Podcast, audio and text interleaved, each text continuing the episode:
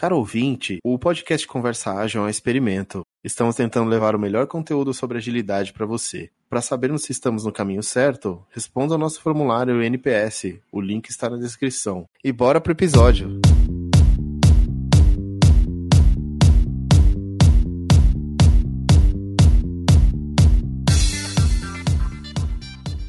Olá, ouvintes, eu sou o Renato Macedo. E eu sou o Dair Bonin. Estamos começando mais um Conversa Ágil.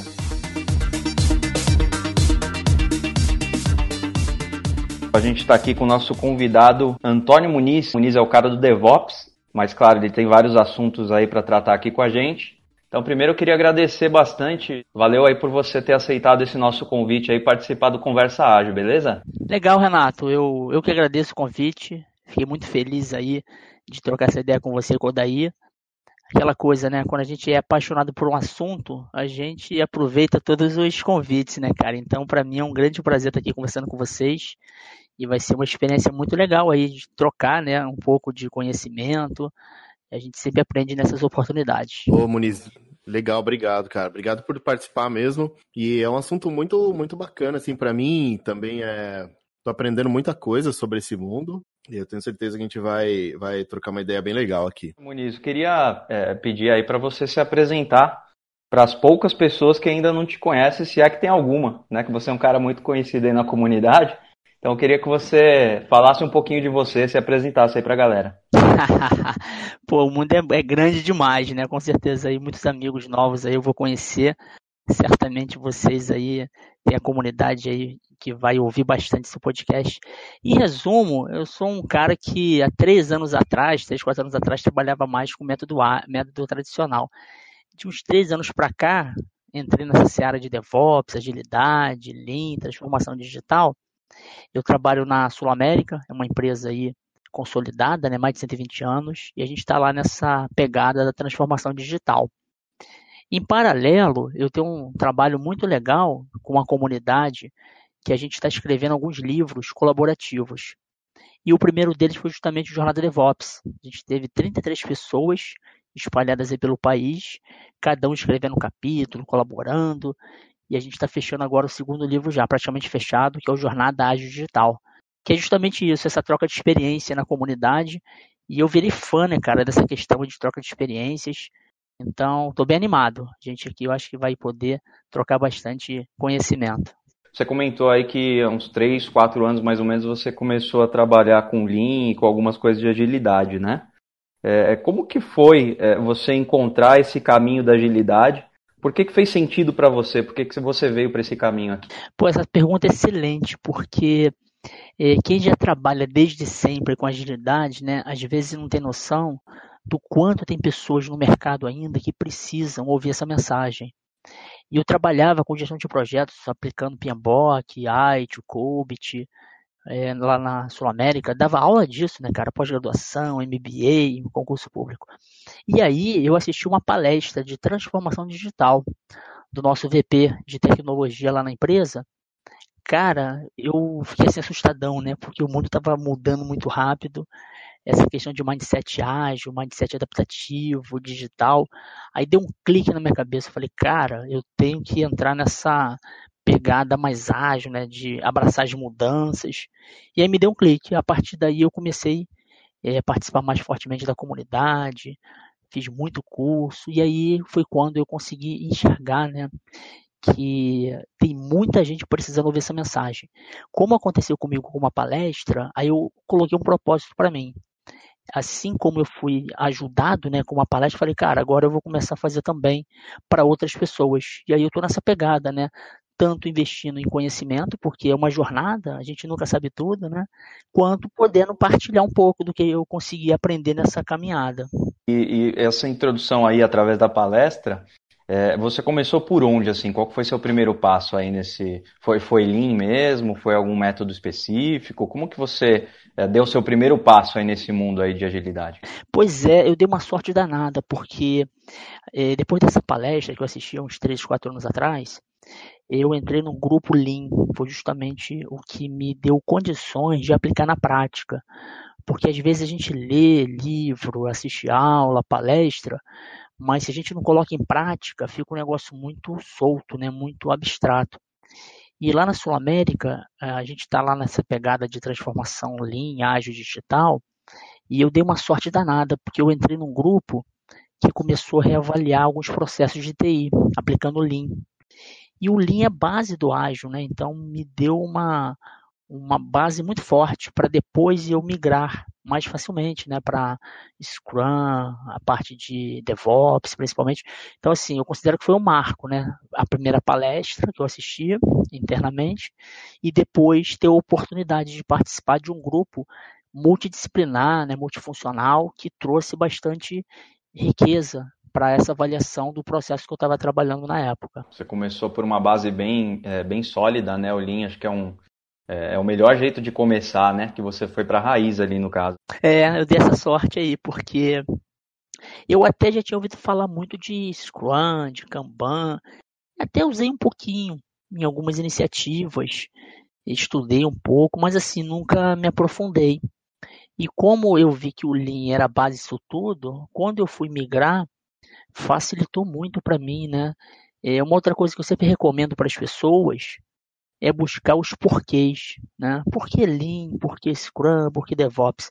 Isso facilita, né? Porque quando a gente vai aplicar, a gente sabendo os motivos, os porquês, fica mais fácil definir o como, né, fazer. Eu, assim, tive essa sorte, porque o Lean me deu essa, realmente, como você falou, Renato, essa base sólida, né, do que eu poderia usar nos outros modelos. Cara, isso é uma linha de raciocínio bem legal, né, porque muitas vezes a gente é, começa a olhar aí para métodos específicos tal e acha que aquilo é o fim, né? Aquilo já é a maneira que resolve e, e, e a gente acaba passando por cima de alguns porquês, né?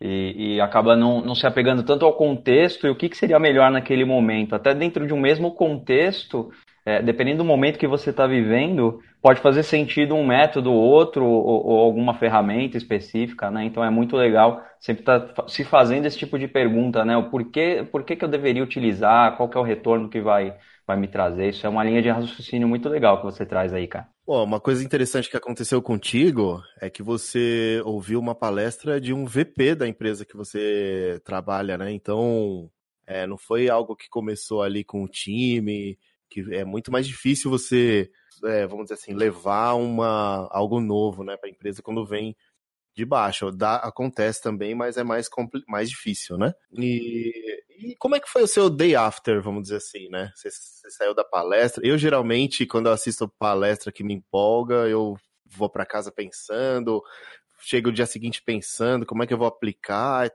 né? Como é que a gente vai fazer. Como que você lembra como é que foi o day after dessa palestra? Chegou na empresa, chamou a galera, como é que foi? É, essa questão do day after é muito interessante, daí porque a impressão que eu tive, porque assim, foi uma palestra de transformação digital, né? E aí, cara, eu confesso que eu me senti, eu senti assim que o mundo estava girando muito rápido e eu fiquei um pouco parado no tempo. Eu confesso que eu fiquei assustado, cara. Eu falei, cara, porra, tá acontecendo muita coisa no mundo. Só para você ter uma ideia, eu trabalhava é, como responsável pelo processo de gestão de mudanças, que todo mundo odeia, né, cara? Aquela questão um pouco mais focada em IT, um pouco mais burocrática. A nossa janela de implantação era quinzenal, olha isso, há três, quatro anos atrás. E aí, é, nessa palestra, ficou claro, né, que essas empresas mais digitais aí, Uber, Spotify da vida, né? Netflix, elas implantam centenas de vezes por dia. E aí aquilo para mim foi um choque, cara. Realmente esse day after foi um choque. Eu falei, cara, eu tenho que me atualizar, né? Foi assim um marco, porque é, dar aula dos assuntos mais tradicionais, é, por um lado, me atrapalhou, porque eu estava bem, né? Os alunos gostavam da aula, era um assunto bem valorizado na época, nessa né, questão de IT, o PMBOK, COBIT, BPM. E assim, sem perceber, o mundo estava girando muito rápido e eu não estava percebendo, né? Então essa palestra lá do nosso VP foi meio que um choque, cara, de realidade para mim, né? E aí eu fiquei assustado, falei, cara, eu tenho que me atualizar, eu tenho que correr atrás, o mundo está muito rápido, né? E aí eu dei uma sorte danada, porque em seguida, né, semanas aí depois, veio essa, esse grupo de melhoria é, aplicando Lean. E foi justamente no processo que eu trabalhava, que era a gestão de mudanças. E aí, é, é, eu até brinco com o pessoal, não tem aquele programa Roda Viva, em que fica alguém no meio e todo mundo perguntando, né? É, vai metralhando lá. Eu era assim, cara. Eu era o cara que estava no meio da roda e todo mundo batendo, cara. Pô, apanhei muita coisa. Porque, é, assim, não houve um preparo, né, cara? Você vai lá, o pessoal vai colocar os problemas e tu vai apanhar. Para mim, eu fui na boa, né? Pô, foi doído, cara. Foi aquela empatia forçada, sabe como é que é? Todo mundo falando que não dava, que não sei o quê. Mas valeu muito a pena, porque foi, eu tive que aprender apanhando, mas foi bom, né? Porque aí me marcou mais a necessidade de mudança. É, você enfrentou a resistência, basicamente, lá, né? É. Muniz, fala uma coisa, cara. Quanto tempo de projeto tradicional aí você, você tocou, mais ou menos? Ah, cara, é, uns 10, 15 anos, né? Eu sempre gostei de, de dar aula, eu já dava aula em graduação aí, devo trabalhar uns 15 anos, 10, 15 anos com é, dando aula em faculdade. Aí eu fiz a certificação PMP, COBIT, e o mercado sempre valorizou essas certificações, esse conhecimento, né? Então eu fiquei nessa meio que bolha, né, cara, sem perceber parecia que era a melhor solução, aquela coisa que até o Renato falou, eu até eu coloquei, eu tenho colocado nas palestras e eu coloquei no livro, né, o segundo livro, essa questão das ferramentas, né, cara. Às vezes tem aquela frase, né, do Mark Twain que é, é quem tem martelo acha que tudo é prego, né, cara. Acha que aquela ferramenta resolve tudo. E assim, sem perceber, hoje eu vejo que eu estava meio que assim, falei, cara, eu conheço as ferramentas que eu já uso e tá bom. Hoje eu já tenho um mindset, né? Claro que é uma evolução contínua, a gente tá tem que estar sempre aberto. Mas hoje eu enxergo isso. É, é legal conhecer o máximo de ferramentas possível e ter experiência de usar, de preferência, todas elas, né? Para a gente ver qual que se aplica de acordo com o contexto, de acordo com o momento de cada organização. Então, assim, as ferramentas que eu tinha eram mais tradicionais, resolveram muita coisa, ainda resolvem hoje, se for o caso, algumas coisas, mas é, quanto mais ferramentas a gente conhecer, melhor, né? Cara, sem dúvida. Eu imagino é, como que te afetou essa, essa, esse dia aí que você comentou, porque 10, 15 anos aí tocando de uma maneira e você perceber que tem que dar uma, uma não uma virada de chave ali, mas é, começar a estudar outros conceitos, trabalhar de uma outra maneira, né? É, deve ter sido bem impactante isso aí, cara. É, foi bastante, foi bastante mesmo. Pô, eu achei legal que você dava aula, né, de, de coisas que hoje até meio criminalizado, né? Por exemplo, algumas partes de gestão de mudança, né? Eu vejo o pessoal falar muito. Essa questão de colocar em produção, é, sei lá, uma vez por mês ou até mais, né? É, eu, eu é, tô falando isso porque eu estava lendo um, um, artigo, uma pesquisa que é o Dora, não sei se você já conhece, mas são quatro métricas que o, o pessoal levantou sobre é, métricas que impactam o negócio. São métricas de entrega e estabilidade. E, e uma delas me chamou a atenção, assim, as empresas que estão lá no na Elite, né? Elas entregam mais de uma vez por dia. E eu lembro dessa época aí que o importante era a estabilidade, né? Então, então gestão de mudança, por exemplo. É... Como é que foi para você, cara? Você pensou é, carreira, o que, que você colocou na frente de tudo? É, momento, vou surfar onda, ou acreditou, né? Porque acho que tem muito disso, né, na nossa área, né? Existem várias ondas e a onda passa, a gente acaba abraçando, ou, ou vamos dizer assim, surfando a onda, e se ela der certo, isso é muito bom para nós, né? Mas tem muitas que, que não dão, né? Então a gente acaba deixando é, às vezes até ressignificando, né, e tudo mais, né? Como é que foi para você essa, esse, esse momento, né, de pô, acreditar que isso é uma verdade dentro de uma cultura de uma corporação, né? Pô, só sou eu aqui que tô acreditando nisso, mas vamos embora, toca para toca a bola, vamos dizer assim, vamos, vamos para frente. É, essa questão é bem legal daí, porque e lá, lá na Sul América, a gente é bem grande na área de TI, né? Tem em torno de 600, 700 pessoas. E o mais interessante é que lá já tinha muita gente já com essa, esse mindset ágil. E, na verdade, eles até é, se incomodavam bastante com os processos mais tradicionais, né?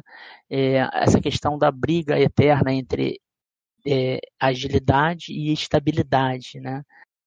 Por exemplo, a, Sul América é uma empresa que tem ações na bolsa, ela é regulada pela SUSEP, ANS, e há um, uma preocupação muito forte com a evidência de implantação, né, estabilidade do ambiente e tal.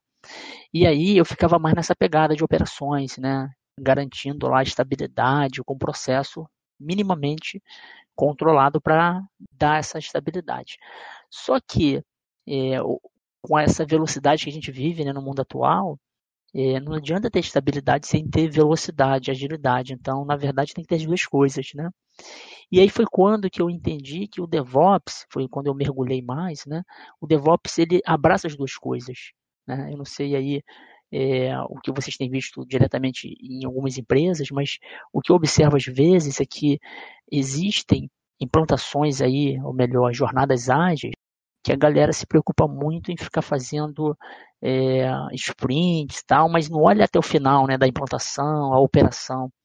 E o DevOps veio para juntar esses mundos, né? Até a palavra DevOps, ela veio da comunidade e ela, o nome é legal, né, cara? É 50% desenvolvimento, 50% operações, ou seja, você junta o que lá o Manifesto Ágil 2001, ele falou que era para juntar, mas às vezes a gente vê o seguinte, há uma segmentação, né? A galera ágil às vezes fala assim, não, não, a galera de operações de infra não é ágil, não. Deixa separado e no final envolve eles. O que o DevOps fala é, cara, vamos envolver todo mundo junto, né? Fazer o shift left, ou seja, desde o início do desenvolvimento, eu já me preocupo com a implantação, né? Garantir teste automatizado e tal. Então, assim, o que eu entendi é que o DevOps, ele trouxe essa colaboração efetiva né, de todas as áreas. As áreas que desenvolvem e as áreas que implantam e é, garantem a estabilidade. Você consegue somar né, tanto a agilidade quanto a questão de estabilidade. Aí eu me encantei, né, porque eu trabalhei é, muito mais fortemente com essa questão de melhoria de processo, essa questão de infraestrutura, operações, que ficava meio que à margem do movimento, né? E aí deu para encaixar bonito. Porque a galera de desenvolvimento está pedindo isso, está precisando, né? Dessa visão ponta a ponta. É outra coisa que eu gosto de DevOps, que vem do Lean, né? Não adianta eu melhorar um pedaço do processo. Eu tenho que pensar no ponta a ponta, né? tem que pensar do início ao fim. E aí todo mundo é responsável pelo resultado. E não essa segmentação que às vezes acontece, né? Principalmente nas empresas tradicionais. E aí, cara, eu me encantei, né? O mais legal é isso. É, eu gostei tanto dessa visão e eu falei, cara, eu vou mergulhar nisso. E comecei a estudar cada vez mais, cada vez mais. E foi quando até eu decidi, há um ano atrás, escrever o livro, né? Porque eu falei, cara, eu sempre quis escrever um livro. Engraçado que eu quase escrevi um livro de IT na época, uns cinco anos atrás. Acabou não dando. Eu falei, ah, pô, agora o DevOps. Porque o DevOps trouxe para mim, junto com a agilidade, essa paixão pelo assunto, né? Porque a colaboração é algo que eu acredito muito a verdadeira empatia, essas coisas. E eu falei, cara, eu quero escrever um livro disso, né? Eu quero é, contar um pouco essa história e dar o meu exemplo de que alguém que sempre trabalhou mais fortemente com o método tradicional pode mudar, né?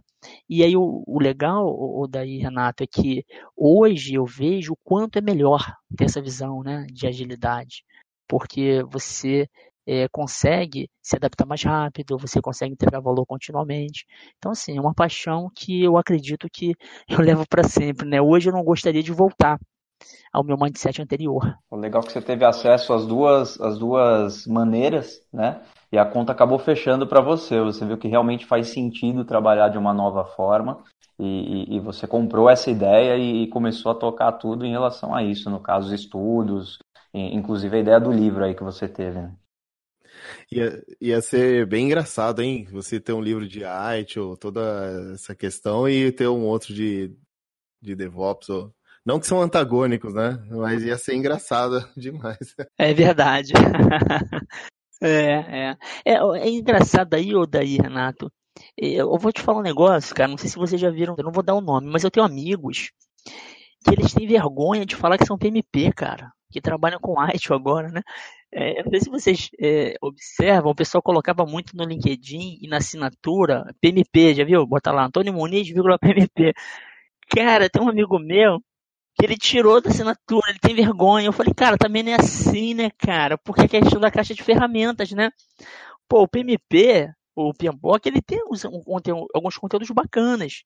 Ele se atualizou agora na versão 6 para pegada mais ágil. É, o problema quando a gente fica apontando, falando ah, aquele cara é tradicional, aquele cara é cascata, aquele cara... é ruim, né? O que eu gosto de DevOps é que ele abraça tudo. Eu falo, cara, por que eu vou ficar julgando o outro, né? Eu tenho que abraçar tudo e ver o que tem sentido. Mas seria engraçado mesmo se eu tivesse aquele mindset antigo, só olhando para a ITIL, seria ruim mesmo para o momento atual, né? Porque tem que abraçar essa adaptabilidade. Ó, oh, Muniz, bacana, cara. Você me encorajou para dizer uma coisa. Eu, eu. Olha lá, hein? Eu também gosto que o Daí dar... vai. Não, mas, ó, agora criou coragem. Tô corajoso agora, né? Criei coragem pra falar uma coisa, cara. E eu já dei Aí. aula de UML 2.0. Não, mas assim, ó, olha só, o contexto foi bom. Por que, que eu tô querendo dizer isso? Todas as aulas que eu dava, o pessoal perguntava: sabe o que, que eu fico triste? É que eu não vou usar isso na minha empresa. E aí eu não tinha, eu não tinha muita resposta, eu não tinha como responder isso aí, né? Já me falaram várias vezes isso. Pô, muito bacana todos esses diagramas, mas eu não, não, não consigo pensar em aplicação para eles, né? E aí eu, sei lá, fiquei bem chateado. Hoje eu de vez em quando acompanho, mas o ML é, algo que, que não está evoluindo tanto, né? Assim, né? Não, não, não acompanhou as documentações, uma porque acho que as próprias documentações, elas é, acho que não são agora o grande valor, né, que a gente entrega, né? É, a gente é, documenta o, o mínimo, né? Como diz a, é, agilidade também, né? É. Bom, e o que que você, assim, ó, quando você tá conversando com alguém, isso aí eu já ouvi algumas vezes, assim, ó, como que você lida quando alguém chega e fala assim, poxa, cara, eu sou DevOps, é na questão do cargo, de papel, como é que você você entende o que a pessoa está querendo dizer ali? Eu sou DevOps. Cara, inclusive, eu fiz uma pesquisa no LinkedIn agora há pouco. O que tem de vaga para DevOps é uma coisa maluca. Rapaz, esse negócio virou a, a palavra do momento, né, cara? É. negócio de DevOps. E é interessante, o da Renata, essa, essa questão, porque é tão amplo o conceito, né? É, e até eu brinco assim, eu não sei aí é, se vocês enxergam desse jeito, mas assim, o que eu brinco é, é o Manifesto Ágil, lá em 2001, ele, eu até brinco nas palestras assim, né? Ele deixou amiguinho a área de negócio e a área de desenvolvimento, né? Ficou todo mundo de mão dada, trabalhando junto, foi muito bacana, trouxe muito benefício, a verdade é essa, né? Aproximou. Só que esqueceram de colocar no jogo a galera de operações, né? A galera de infra. Aí, em 2008, começou o movimento de infraágil, e aí surgiu o DevOps mais efetivamente em 2009. Você vê, vai fazer 10, faz 10 anos agora, né? 10 anos que tem DevOps, essa cultura. E o mais legal, aí eu vou chegar nessa questão do que é DevOps, tá? O mais legal, só para trazer essa visão, é que DevOps foi criado na comunidade, né? O marco é, para a criação de, do movimento DevOps foi aquela palestra, olha só, como é que uma palestra tem um poder enorme, né? De duas pessoas da Flickr, um cara de Dev e um cara de Ops. E aí a palestra foi como Dev e Ops trabalhando de maneira colaborativa conseguiram fazer 10 implantações por dia. Então imagina, 10 anos atrás, os caras conseguiram fazer, mostrar, né, num projeto da Flickr, como eles trabalharam juntos para fazer 10 implantações. Só que aí a galera lembra de quê? Das 10 implantações, né? Só se fala nisso. Ah, DevOps é para implantar muito, de, muito por dia. Só que a essência desses dois camaradas que trouxeram essa visão de DevOps é a colaboração do cara de Dev do cara de Ops. Então, olha que interessante. O, o, o, se você pegar o ITIL, foi lá o governo britânico que criou. Se pegar o PMBOK, foi lá o PMI o movimento DevOps ele veio por acaso, né? É, o nome da palestra é Dev e Ops trabalhando em colaboração. Aí alguém teve uma sacada, cara, vamos criar o conceito DevOps. E aí a essência é a galera técnica trabalhando junto. O cara de Dev e um cara de Ops. Por que eu estou falando isso? Porque na minha visão parece o seguinte, que algumas pessoas encaram DevOps como um movimento de infraestrutura, de operações, como se fosse assim, o um Império contra-ataca, sacou? Ou seja, a galera de 2001 lá do movimento ágil é, priorizou mais a galera de Dev. E agora DevOps parece, em alguns momentos, que a galera acha que é só infra. E aí, quando fala de cargo, na maioria deles, quando fala DevOps, engenheiro DevOps, é um cara que sabe implantar Jenkins, é um cara que sabe trabalhar com infra como código. Mas, na minha visão, eu considero até, até o nome do livro, né, eu batizei de Jornada DevOps. Porque é uma jornada. E aí envolve desde um código limpo, né, um código com teste automatizado, um pipeline bacana, até a implantação e até a operação, o monitoramento, a telemetria. Então, quando alguém bate no peito e fala assim, ah, eu sou o DevOps Master, eu sou o cara, eu sou o melhor. Eu acho que é muito difícil alguém saber tudo de DevOps, né? Porque DevOps envolve desde um código bacana até uma implantação bacana, até o que? Uma telemetria, né? Eu tenho que saber como é que o meu cliente está usando como é que o meu cliente está usando o aplicativo. Por exemplo, se fala muito assim, ah, o meu aplicativo tem 10 mil downloads. Pô, bacana, parabéns. Mas quem está usando hoje? Quais são as principais funcionalidades? Qual o tempo de resposta? Tudo isso é DevOps, né? Então eu entendo que nos cargos que colocam no LinkedIn, por enquanto a galera está olhando mais essa questão de infra. Mas eu acho que é uma temeridade a gente olhar só nisso, né? Porque o movimento ele veio de dev e de ops. Então a gente tem que disseminar. Eu até tenho feito bastante workshops. É, eu juntei, me juntei com uma galera do livro, né? São 33 pessoas no total. Algumas lá curtiram a ideia da gente fazer workshop no Brasil inteiro. Nessa pegada, mostrar, cara, DevOps é mais do que implantação apenas, né, infraestrutura. Cara, DevOps é o todo, né?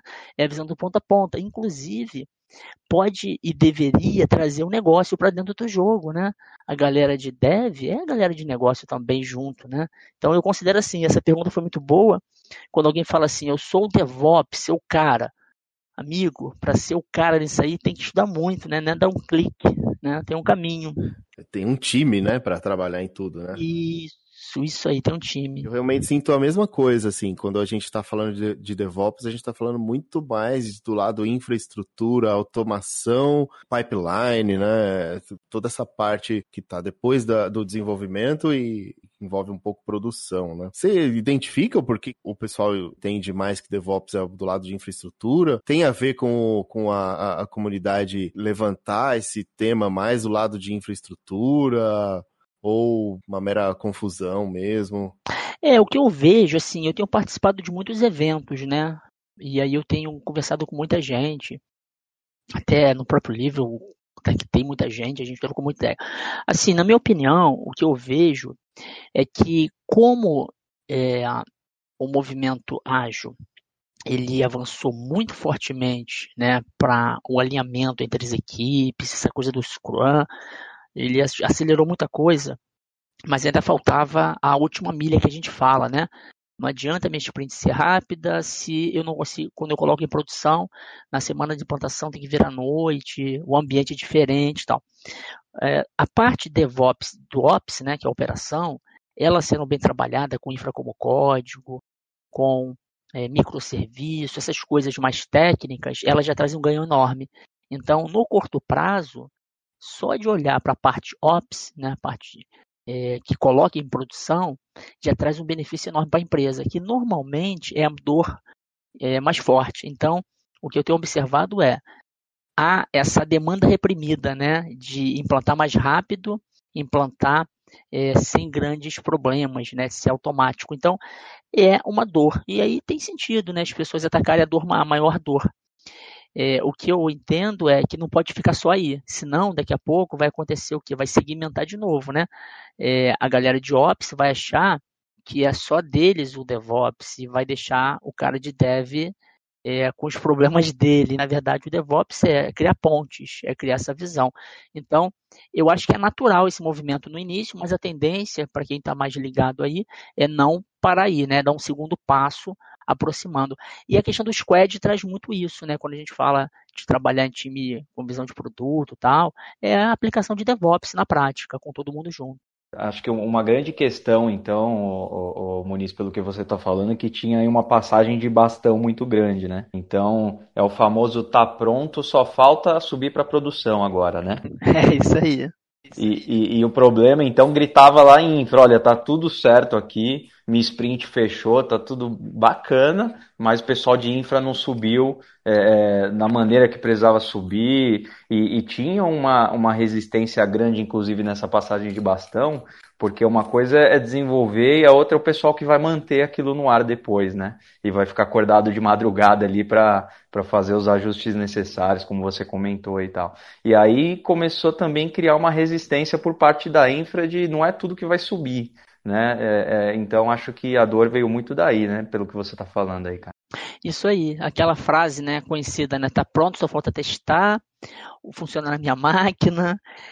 E, e o interessante, né, é, é, que a gente viveu por muito tempo a segmentação do departamento de TI, né? Tem lá um grupo enorme de desenvolvedores, aí separado em outro departamento, às vezes em outra sala, em outro andar, em outro prédio, a equipe de teste de QA, aí em outra sala, longe, a equipe de infra, a equipe de segurança, e aí cria aquela coisa do silo, né? Que foi um problema seríssimo. Que em algum momento, quando o mundo era mais previsível, funcionou bem, né? A especialização tal.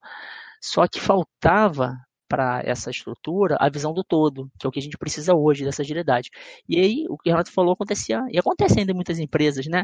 O cara fala assim, ó, amigo, a minha parte eu fiz, é, agora é com infra, deixa a infra colocar em produção.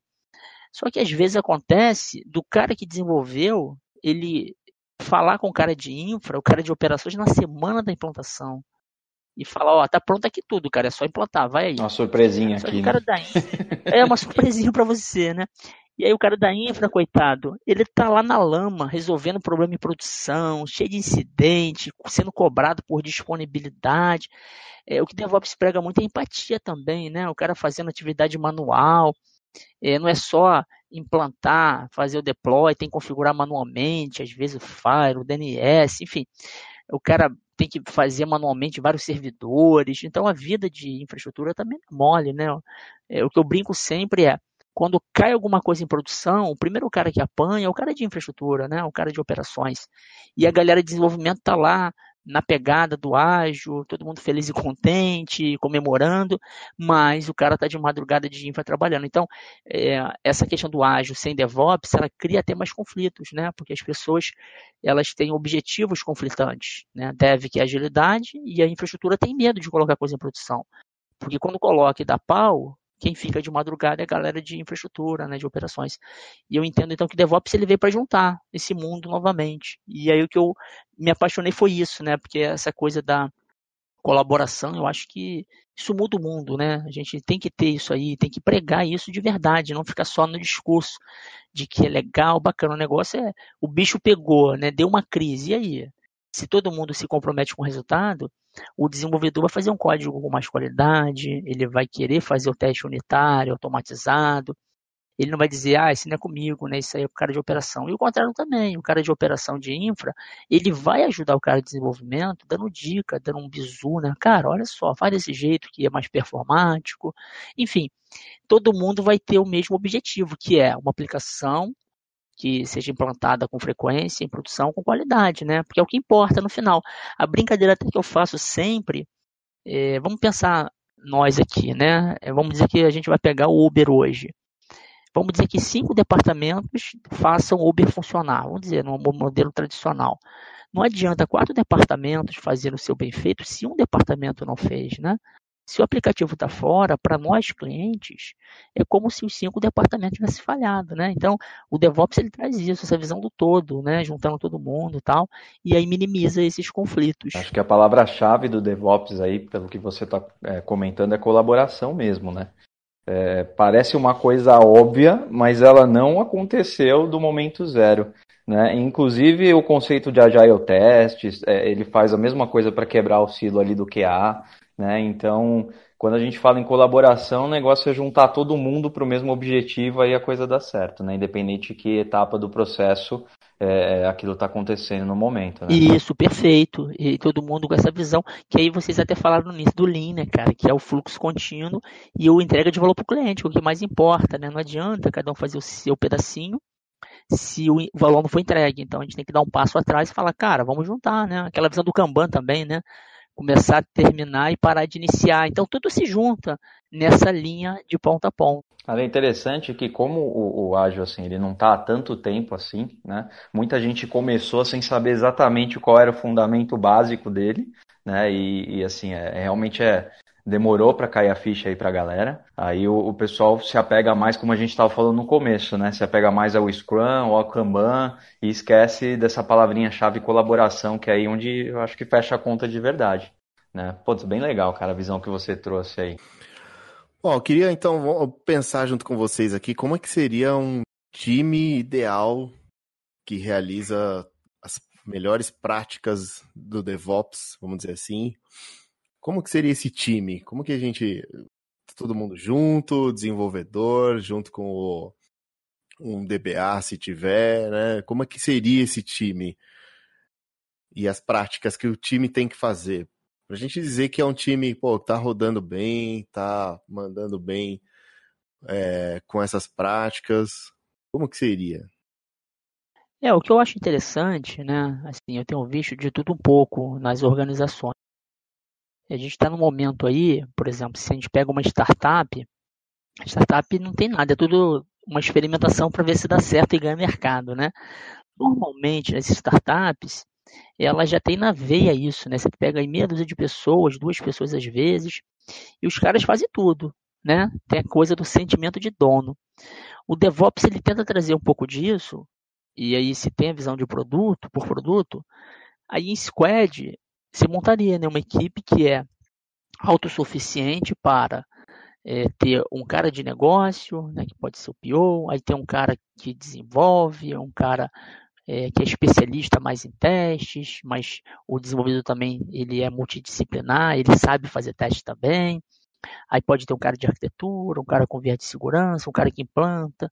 É, o que eu tenho visto, Renato, e assim que varia muito, né? Às vezes as pessoas é, entro na, naquela seara de, ah, vamos copiar o Spotify, né, cara, que é squad na veia tal. Aí divide a galera, né, e que era departamental, divide em squad, aí tira foto, coloca no LinkedIn, né, somos ágeis agora, tal. Pô, mas se não tiver um passo atrás de mostrar o porquê disso, né, o propósito disso, é mais difícil, porque as pessoas antes brigavam em departamentos separados, e elas vão brigar do lado, né, uma da outra lá tal. Então, às vezes o tiro sai pela culatra, né, cara? É, assim, o modelo ideal, na minha opinião, se pudesse, era a equipe ela ser é, formada por produto, né? Isso aí eu tenho visto dar certo. Nem sempre a gente consegue fazer isso, né? Mas vamos imaginar, tem lá um time, o que lá na Amazon chama de duas pizzas. É um time que é alimentado, consegue ser alimentado por duas pizzas. Então não vai sobrar pizza e não vai faltar.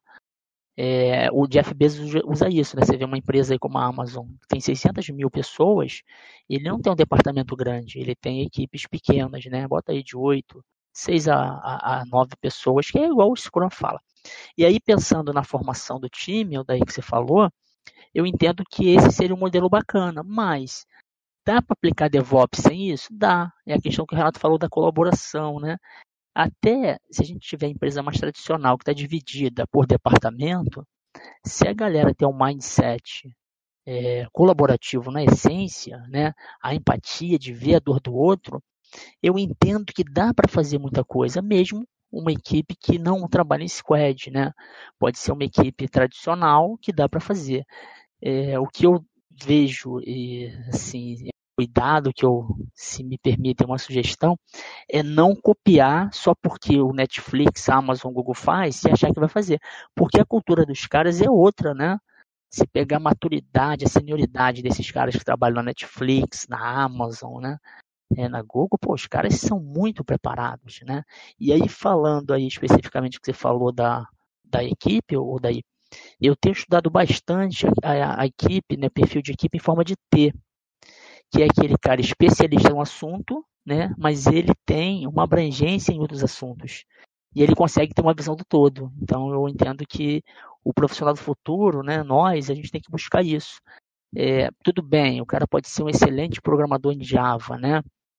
Ou em Python, em mobile, beleza. Mas esse profissional vai ser muito melhor se ele também conhecer de Lean, DevOps, o X, produto, marketing. Aí ele vai conseguir enxergar muito mais, né? Ter empatia pelas outras áreas, mesmo que trabalhe em departamento e não squad, né? Essa seria a minha visão. É, entendo também que esse time deveria é, cuidar desde o controle de versão até a monitoração de produção, né? Toda um, é, uma cadeia aí, né, de práticas, né? Perfeito. Perfeito, daí é isso que eu vejo também. O ideal, mesmo que não trabalhe em squad, o mais fácil é em squad, mas o cara pensar nisso, né? Eu desenvolvo, eu implanto, eu mantenho. Então, aquela ideia, né? Às vezes, chega até doer o peito, né? Um desenvolvedor faz um código, investe, porque o código é uma arte, né? O cara criou uma obra de arte, né? Um software bacana, pode mudar o mundo. E às vezes a pessoa trabalha numa estrutura mais tradicional, que ele desenvolve, aí uma outra pessoa que testa, uma outra pessoa que coloca produção e uma outra pessoa que sustenta o ambiente, a aplicação dele. Aí o cara não sabe o resultado do código dele em produção, ele não sabe como aquilo foi impactante para o cliente. Ele só sabe quando? Quando alguém volta falando que deu erro em produção, para ele refazer alguma coisa depois de meses. É aquela cena do. Parece até aquela cena do Charles Chaplin, né? Que ele está apertando o parafuso e ele não sabe que o final daquele parafuso é um carro. Ele só vê um pedacinho do, do fluxo, né? Então, esse modelo de fábrica de software tentou-se por muitos anos, mas na prática, software é muito complexo, né? Se eu faço só um pedacinho e não vejo o controle de versão que você falou, daí o monitoramento, eu não me sensibilizo para fazer uma coisa muito melhor é, que faça diferença para o meu cliente lá na ponta, né? Então, seja em squad, seja em modelo tradicional, essa visão de dono, né, essa visão de responsável pelo resultado final, eu entendo que é isso que a gente tem que buscar, né? E contagiar as pessoas ao nosso redor. Às vezes a gente fica achando que ah, tem que ser chefe, tem que ser diretor para fazer isso. Não. A comunidade, né? As pessoas na empresa, a gente pode contagiar o colega do lado, mostrando isso. E aí todo mundo ganha, né? Todo mundo vai ter essa visão de dono. Ô Muniz, como é que foi a, a ideia aí de escrever o livro, né? Como é que foi o processo? Como que você começou?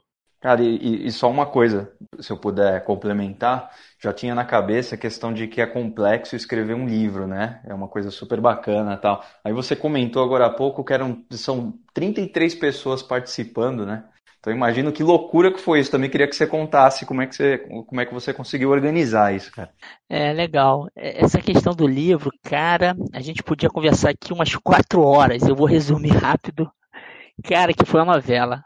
No resumo, assim, a ideia original, que foi a pergunta do Daí, foi assim: eu estava estudando DevOps, né, os três livros sobre esse assunto, e havia uma certificação que eu me interessei, que dá uma visão muito ampla do ponto a ponta do DevOps, né, que não é só ferramenta.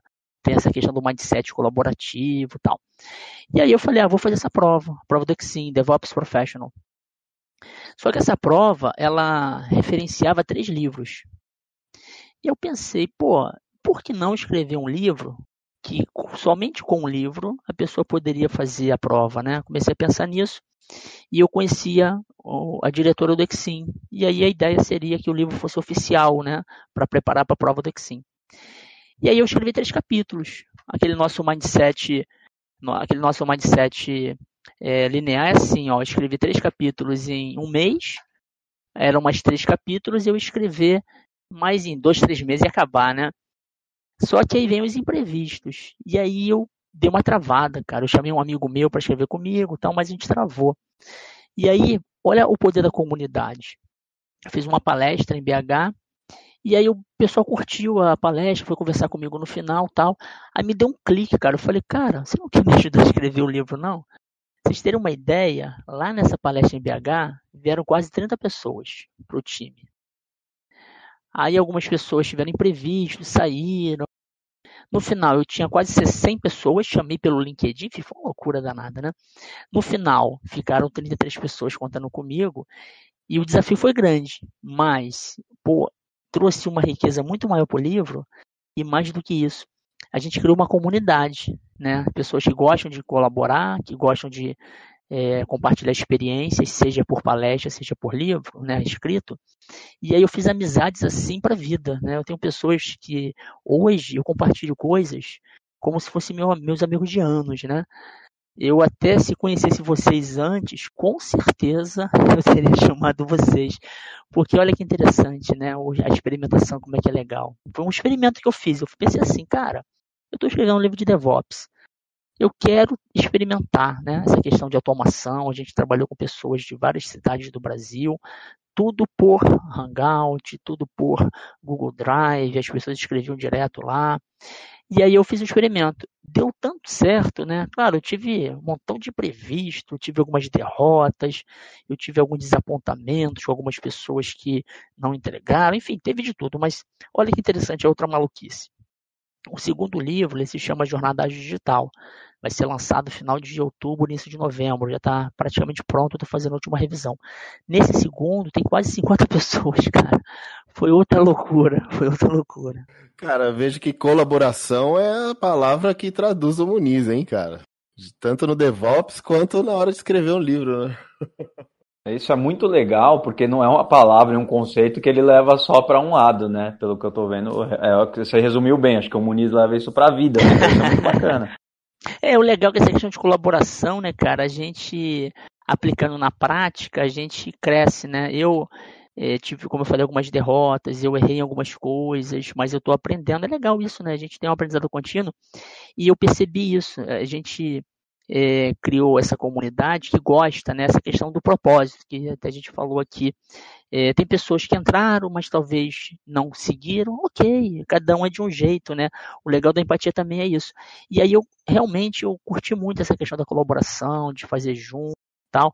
Eu vou até fazer um convite para vocês aí, a gente nem tem mais vaga, mas a gente fez um, o lançamento do livro Jornada DevOps aqui no Rio para 350 pessoas.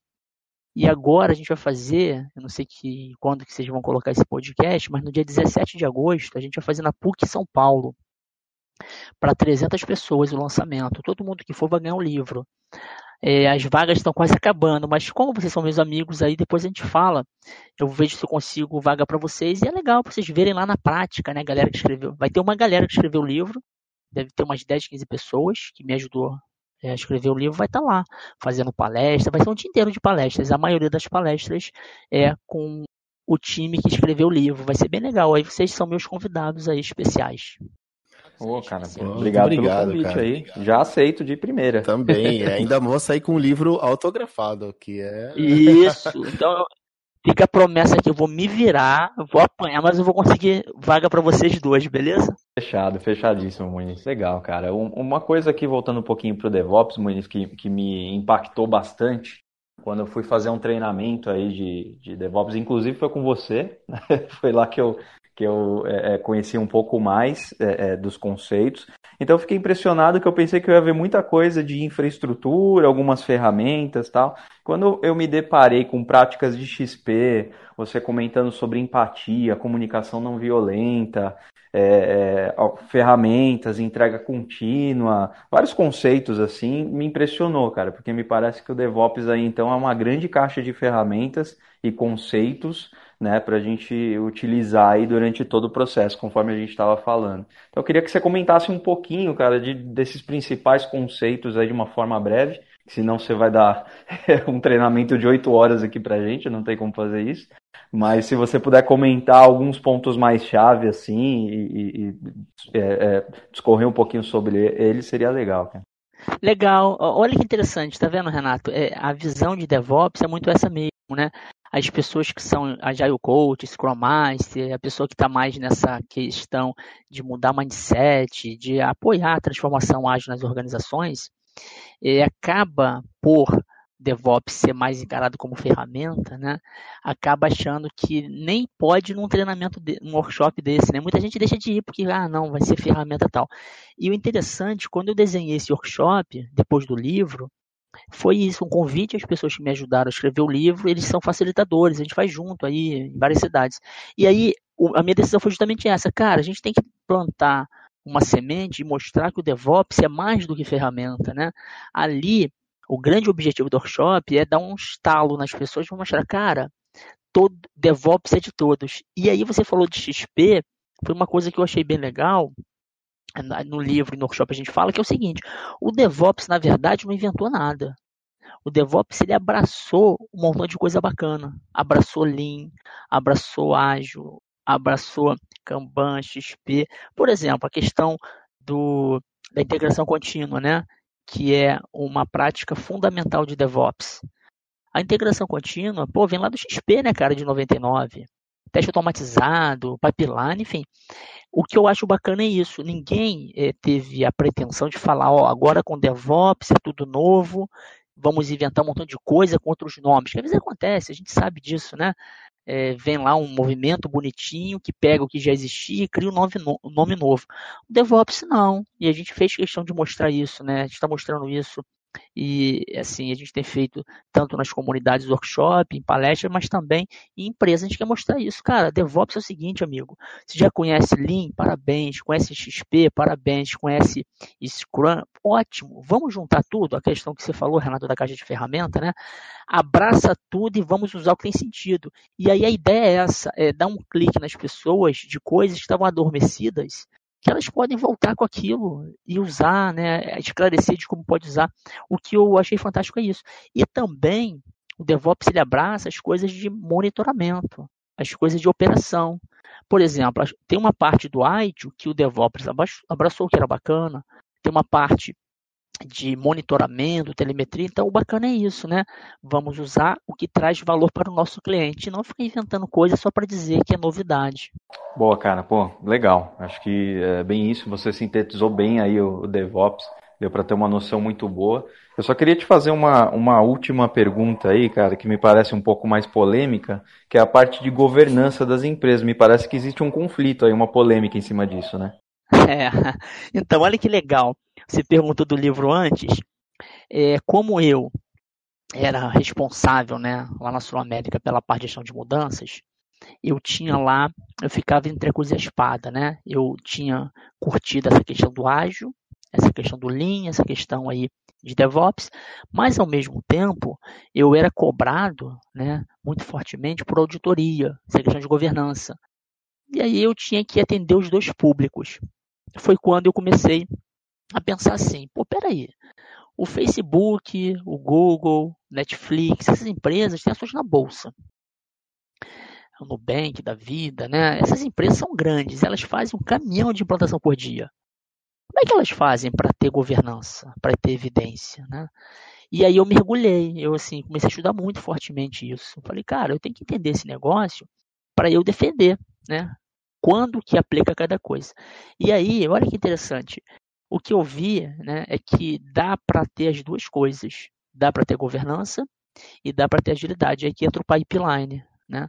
Em vez de ter tudo manualmente, o teste, a evidência, é, podemos usar os logs, por exemplo, do Jenkins, do Sonar, né, que vem a ponta a ponta, desde o commit, o teste automatizado até a implantação, é possível, as auditorias aceitam essas evidências como garantia para a governança. Né?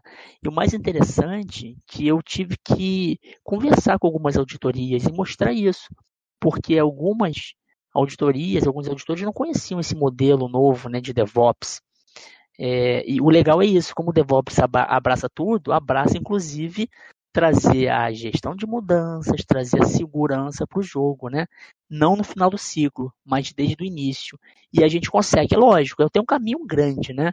Eu tenho conversado com muita gente aí, trocado experiência, tentado ajudar, mostrando isso. Dá para ter as duas coisas, governança e agilidade também. A polêmica está em torno também de muitas empresas querendo estabelecer um grande controle de governança mas isso é, é meio. É, vai meio contra o movimento de, por exemplo, tem empresas aí, você até pode precisar uns números melhores, mas, cara, tem empresa que faz aí mais de 100 entregas por dia, até mais do que isso, né? Pelo que eu tava vendo aí. Isso, isso. E, e, o legal é isso, empresas que têm ações na bolsa, que são muito fortemente auditadas, né? São reguladas e fazem milhares, né? 10 mil. O caso do Facebook é um é, que ele é uma referência nisso aí, né? Ele 10 mil, às vezes, implantações, a Amazon, e eles têm controle. Só que o controle não é mais manual, né? É que nem a questão do teste. O teste manual no fim do ciclo, ele funcionava 10, 20 anos atrás, quando o mundo era mais estável, né? Hoje a gente quer experimentar, a gente quer pegar o MVP e colocar no mesmo dia, ver o resultado e voltar, pivotar, tal. E aí não dá mais para ser manual o controle, né? Então, mas é um desafio, é uma mudança de chave, que até a auditoria, eu tenho falado isso, tem que trazer o auditor para o jogo também, mostrar ele, cara, tá vendo aqui? Porque assim, o papel do auditor e o cara que trabalha com mudanças ou segurança, qual o papel desse cara? É o foco na estabilidade, minimizar risco, não ter fraude. Se a gente mostra para ele que um controle automatizado, né, além de trazer agilidade, também ele ajuda na redução do risco, né? Ele vai gostar. É questão da empatia. Se mostrar para esse cara, ele vai curtir, né? Ele não tá lá de sacanagem, querendo, né, zoar os outros. Mas ele não, se não tem o conhecimento, ele vai cobrar o que está na norma, o que está no regulamento, no COBIT da vida, né? Então fica aí uma sugestão que eu vivi isso, né, na pele é trazer todo mundo para o jogo. Fica mais fácil a visão quando a pessoa vê, é, entende, né, a perspectiva do outro. Pô, show, Muniz, cara, brigadão, velho. Acho que você trouxe uma, você trouxe uma visão muito boa aí pra gente. Acho que deu para esclarecer bastante esse termo tão utilizado, mas ainda para algumas pessoas um pouco obscuro, né? Então você deu um, um raio-x bem legal pra gente. Queria é, pedir para você fazer aí um jabá aí que você quiser né? Eu sei que você tem, tem a questão dos livros, treinamentos, workshops. Então, cara, fica à vontade aí se você quiser trazer mais alguma coisa aí pra gente, é o momento. Ah, legal. Eu agradeço muito de verdade o convite aí. Pode contar comigo, eu gosto muito desses temas aí, né? DevOps, transformação ágil, transformação digital.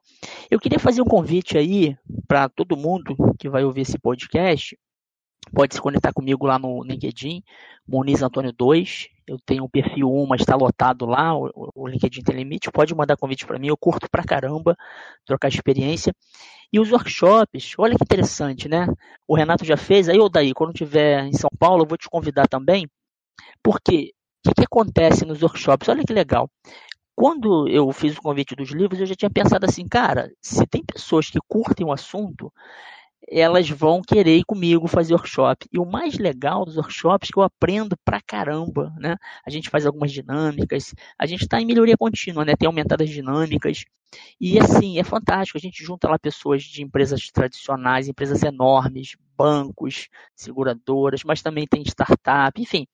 A gente junta uma galera num sabadão né, em torno de 40 a 50 pessoas, fala um pouco das práticas de DevOps, da cultura e coloca a galera para discutir problemas reais. E, cara, é fantástico. A gente sai assim, o tempo passa rápido e eu aprendo pra caramba. Então, meu convite é esse. A gente tá, vai rodar agora uma turma em Brasília, BH, Florianópolis, Porto Alegre, Rio, São Paulo. Então, lá no LinkedIn eu sempre posto isso. Quem quiser participar, aprender, mas também é, ensinar o que já passou, cara, é fantástico. Esse é o meu convite. E o segundo convite eu queria colocar para a comunidade, uma coisa que bateu muito no meu coração e a galera abraçou, é que a gente está fazendo assim: os eventos de lançamento dos livros, a gente cobra um valor mínimo do livro, a pessoa ganha o livro e a gente reverte todo o valor para uma instituição é, que precisa, né? Uma instituição é, beneficente. Qual a matemática maluca que vem na cabeça? Nós temos empresas que apoiam a nossa comunidade. Então, vou dar um exemplo aqui do Rio. A gente teve lá 350 pessoas. Nós ganhamos a maioria dos livros, né? empresas parceiras da comunidade. A gente cobrou o ingresso mínimo, né? E aí pegamos, pagamos os, as coisas, né, camisa, coffee, e todo o dinheiro a gente reverteu aqui no Rio para a Aliança de Cegos, foi quase 12 mil reais. Em São Paulo, a gente já está com 300 inscritos praticamente, já estamos com quase 13 mil reais arrecadados. A gente está em busca agora de empresa para dar o COF, para a gente não ter que gastar esses 12 mil no COF. E aí, qual que é o meu sonho, né? O sonho da nossa comunidade é pegar os 13 mil reais do Simpla e já cadastrar direto na conta da Aliança dos Cegos, que vai ser a instituição, né? Então, assim, o que a gente montou, e aí ficou um convite até para vocês que quiserem participar. Quem quiser, manda um convite para mim. É, vocês dois aqui também, daí eu, Renato, que é o seguinte, qual que é a ideia, né? A gente quer transformar o Brasil as comunidades com a transformação que eu tive e que outras pessoas estão precisando, né, cara? Tem muita gente aí trabalhando ainda na visão comando e controle, na visão de empresa tradicional, que não está percebendo que o mundo está mudando. E nosso propósito da comunidade, né, a gente até batizou a comunidade, jornada colaborativa. Qual que a gente quer fazer? A gente quer impactar positivamente as pessoas com livro e com palestras. Mas como a gente foi tão abençoado, né, com essa ideia do livro, com as pessoas ajudando, empresas ajudando, a gente quer mais. A gente quer pegar toda a renda de todo o evento e sempre ajudar uma instituição. Então fica o convite aí, quem quiser participar da nossa comunidade, nos eventos, trocar experiência com a gente, fica aí o convite. E aí eu conto com vocês dois lá, nesse evento do dia 17 de agosto agora na PUC para a gente conversar um pouco lá também. Fechado, fechado. E olha a colaboração aparecendo aí de novo, né, cara? Parabéns por essa iniciativa aí com a, com a instituição. Né? Isso é super legal. Eu tinha, você comentou lá na, quando eu estava fazendo o workshop, tá? Eu queria mesmo que você comentasse sobre isso e torcendo para dar tudo certo aí, cara, com essa colaboração aí também. Pô, e sabe uma coisa? Eu vi agora que eu sou privilegiado, cara. Que eu sou aqui conexão com Muniz Antônio 1 no LinkedIn. Nossa, cara, isso aí realmente. eu só consegui no 2, cara, mas tudo bem. Mas uh, o que me deixa feliz é que eu ainda tô na frente do, de quem vai entrar só no 3, que daqui a pouco vai ter o 3, que eu tenho certeza. Não, vocês sabiam, cara, que o pessoal me zoa. Olha só, essa questão do 2, tem gente que fala assim, Muniz, eu nunca vi alguém criar o 2. Sabe por que eu criei o 2? Porque como eu dava aula, né, acaba que muitos alunos aparecem e tal, e o pessoal falava assim, pô, cara, eu te mandei o convite, você é marrento e não aceita o meu convite não, cara, não sei o quê. Se eu olhar no perfil 1, eu vi esses dias aí, tinha 1.300 convites, cara, que eu recebo lá, mas eu não posso só aceita 30 mil, né? E eu não posso. Aí é engraçado que depois a pessoa encontra comigo pessoalmente e fala, pô, Moniz, te mandei o convite lá, cara, brincadeira. Aí eu criei o 2. Aí o 2 já tá com 5 mil e tal, 6 mil.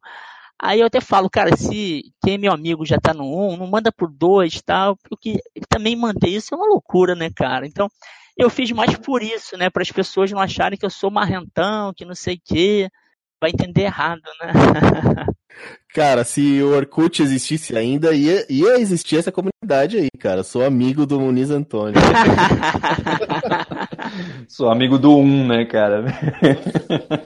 Quer ver uma outra engraçada? É, nos eventos que a gente participa, sempre tem, evento workshop, né?